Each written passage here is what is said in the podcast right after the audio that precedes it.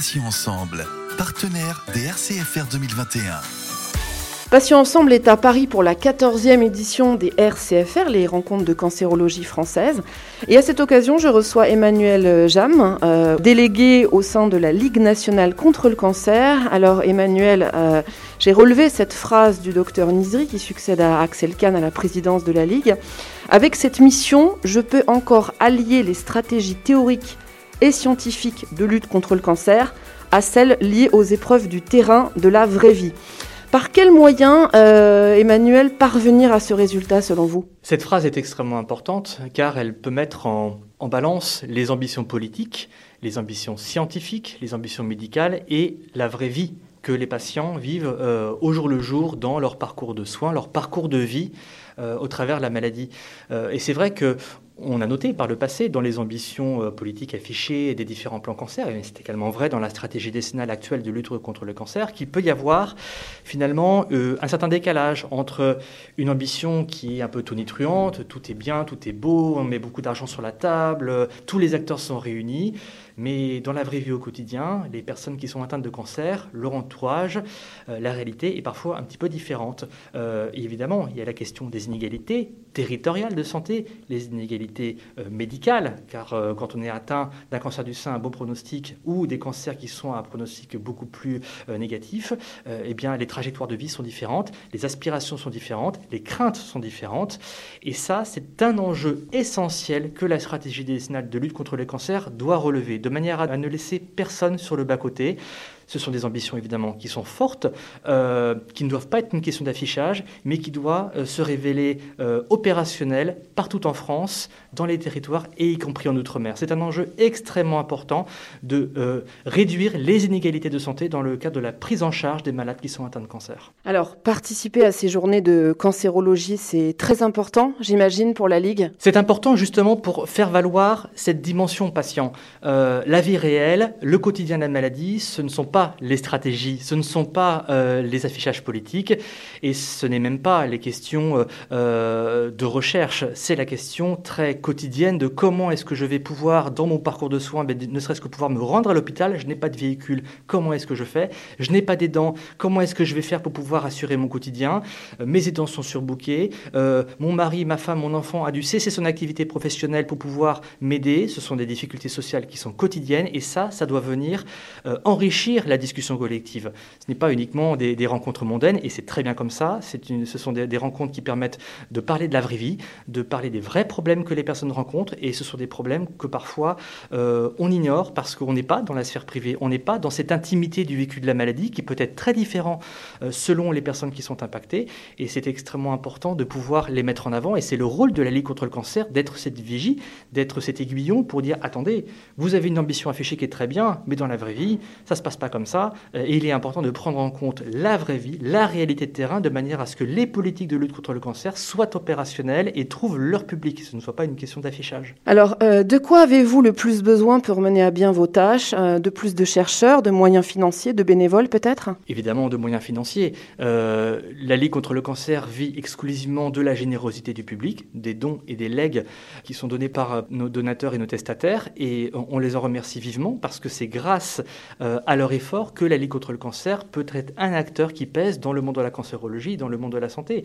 Évidemment, sur des missions qui sont très diverses, le soutien à la recherche, l'accompagnement des personnes malades dans leur quotidien, y compris avec des aides financières lorsque les personnes qui sont atteintes d'un cancer et leur famille n'arrivent plus à joindre les deux bouts. Et ça, ce sont des, réalités quotidiennes. Tous les jours, on a des personnes qui nous disent je n'y arrive plus. À, cause du cancer, j'ai perdu mon travail. Je ne touche pas le salaire que je touchais précédemment dans le cadre de mon travail. Et ça pose des problèmes dans la continuité de vie, euh, c'est vrai qu'il faut continuer à faire bouillir la marmite, envoyer les, enfants à l'école.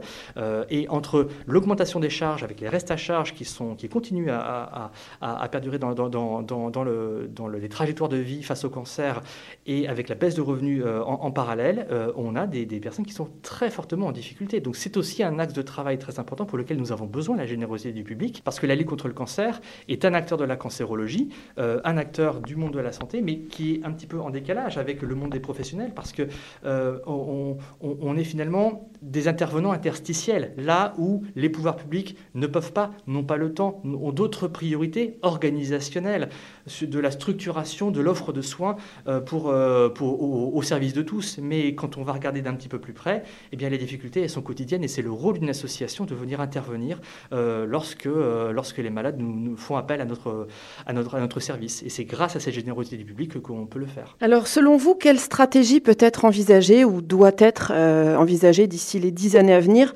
pour être encore plus efficace dans la lutte contre le cancer C'est tenir compte de la réalité quotidienne des personnes malades. Si on veut qu'une politique de lutte contre le cancer soit efficace, trouve son écho, trouve son public et également ait une forme de crédibilité au-delà des affichages, c'est tenir compte de la vie réelle.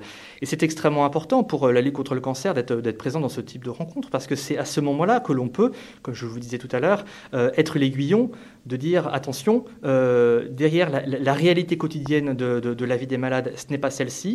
Le parcours de soins n'est pas le parcours de vie. C'est extrêmement important. C'est vrai que dans le monde de la cancérologie, en particulier à l'hôpital, eh bien, on voit les patients en début de consultation et puis ils s'en vont à la fin. Mais c'est une portion congrue de la vie quotidienne. Il y a après tout ce que l'on ne voit pas, ce qui est derrière le rideau, l'organisation quotidienne de la vie, euh, l'impact que ça peut avoir sur les aidants, sur les descendants.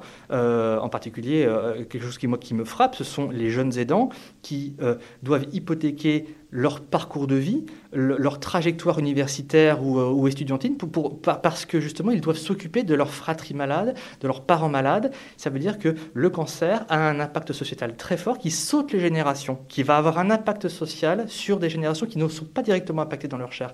Et ça, c'est un élément très important à prendre en compte, de manière à ce que les politiques de lutte contre le cancer soient efficaces euh, et ne soient pas uniquement un affichage politique. Alors je ne dis pas qu'elles sont un affichage politique, mais prendre ces données-là, c'est garantir un succès efficace d'une lutte au service de tous et avec en point de mire quelque chose qui est très, euh, très important aux yeux de la lutte contre le cancer, c'est la réduction des inégalités, de manière à ce qu'on soit soigner au centre de Paris ou dans un, euh, hôpital local au, fin fond de la Beauce ou dans d'autres, contrées françaises, et eh bien que ce soit exactement les mêmes prises en charge. Et aujourd'hui, on sait que ce n'est pas le cas, en particulier dans des zones qui sont très reculées où il y a des déserts médicaux, euh, en particulier lorsque les personnes euh, vivent sur des îles, je pense en particulier à, nos concitoyens des Antilles. C'est un, véritable défi organisationnel d'un point de vue de l'effort collectif autour de la lutte contre le cancer et de mettre en place des plateaux techniques avec des, équipes euh, de pointe pour pouvoir donner les mêmes chances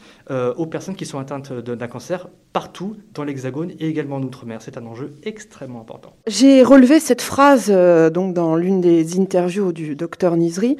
Les ambitions individuelles et collectives ont été renforcées par la crise du Covid-19. Alors comment l'expliquer concrètement? Je, je, pense que le monde de la cancérologie, comme je dirais tout le monde de la santé, a été bousculé par une pandémie dont on n'avait pas vu euh, l'importance, la virulence et la durée. Donc d'abord, je pense qu'il faut avoir beaucoup de modestie euh, et pas tirer sur une ambulance. Je pense que ça me paraît, euh, ça me paraît essentiel. Maintenant, il faut aussi en tirer des conclusions et euh, euh, des, euh, je, dirais, un, modus operandi qui doit forcément évoluer. On a vu dans le cadre de la, de la, de la, de, la Covid des dysfonctionnements extrêmement dommageables pour les personnes qui sont atteintes de cancer, notamment des personnes qui, dans le cadre de leur parcours de soins, je pense en particulier à une femme qui voulait préserver sa fertilité avant de pouvoir bénéficier de traitements de lutte contre son cancer. Et malheureusement, elle n'a pas pu parce que les centres de fertilité étaient fermés. Ça veut dire que cette femme a dû hypothéquer sa, trajectoire de vie et, finalement euh, renoncer à avoir des enfants plus tard parce que euh, il était pour elle une question de vie ou de mort. Si elle retardait ces traitements, elle risquait de mourir. Mais pour pouvoir bénéficier d'une préservation de la fertilité dans le cadre de ce qui est proposé habituellement dans le parcours de soins, c'était impossible pendant la, pandémie. Donc ça a vraiment posé des difficultés. Il y a d'autres euh, questions qui se posent autour des pertes de chance. Alors ça, c'est une perte de chance que je vais vous exposer, c'est une perte de chance sociale. Alors, on n'est pas sur une perte de chance euh, sur une question de vie ou de mort, mais les trajectoires de vie sont impactées. Mais il y a la question aussi des pertes de chance de personnes qui se sont éloignées des dépistages parce que n'était pas, la priorité était ailleurs. Et convaincre, alors c'est déjà très difficile de, convaincre les personnes de venir se faire dépister pour le cancer euh, colorectal ou pour le cancer euh, du sein. Euh, on sait qu'on on n'est pas très bon en France sur, ce sujet-là. Dans le cas de la Covid, ça a été également compliqué. Donc ça veut dire qu'il va y avoir du retard au diagnostic sur un certain nombre de personnes qui vont avoir un diagnostic de cancer plus tard, avec des traitements qui sont probablement plus lourds et des trajectoires de vie des, euh, euh, des, des, une prise en charge qui va être plus lourde et, ils vont malheureusement hypothéquer leur survie ou leur qualité de vie. Et ça, ce sont aussi des enseignements à prendre en termes d'organisation des filières de soins en cancérologie, et ça va là d'ailleurs dans d'autres pathologies, pour avoir une prise en charge qui est, qui est meilleure. Alors, et enfin Emmanuel, pensez-vous qu'en matière de lutte contre le cancer, c'est l'union de tous qui nous permettra sans doute de le vaincre? C'est un peu une idéologie, mais bon, on y croit tous. La réponse est dans votre question. évidemment, il faut qu'il la convergence des luttes, pour reprendre un terme consacré. Et je pense à ce titre-là, on a une grande chance, d'avoir à la fois euh, la stratégie euh, de, lutte contre les cancers euh, en France et un plan de cancer européen. Avec la France qui va prendre la présidence de l'Union européenne au 1er janvier 2022. Donc c'est aussi le moment de pouvoir assembler, rassembler nos, forces pour montrer déjà l'expérience que la France a acquise dans le cadre de, des plans cancer passés et, l'actuelle stratégie décennale de lutte contre les cancers avec évidemment le concours, et c'est extrêmement important, des associations de patients. Et la lutte contre le cancer en, fait partie, de manière, comme je vous le disais, à ce que euh, les, euh, euh, les patients ne soient finalement pas la variable d'ajustement des politiques de lutte, mais soient véritablement le, le, le, le, centre de cette, de cette convergence. Et ce n'est pas un vain mot, c'est uniquement si les, patients sont le cœur du réacteur, le cœur de, cette ambition collective, qu'on pourra mesurer les efforts et, les réussites de, cette ambition politique. Et ça se mesure in fine, ça se mesurera in fine par, euh, je l'espère, la réduction euh, de, la mortalité par cancer, la réduction des inégalités, euh, l'amélioration des trajectoires de vie, avec un impact probablement également diminué des aidants, qui sont aujourd'hui beaucoup sollicités, trop sollicités. et ça, c'est l'affaire de tous. Merci Emmanuel Jam, délégué au sein de la Ligue nationale contre le cancer. Merci. Passion ensemble, partenaire des RCFR 2021.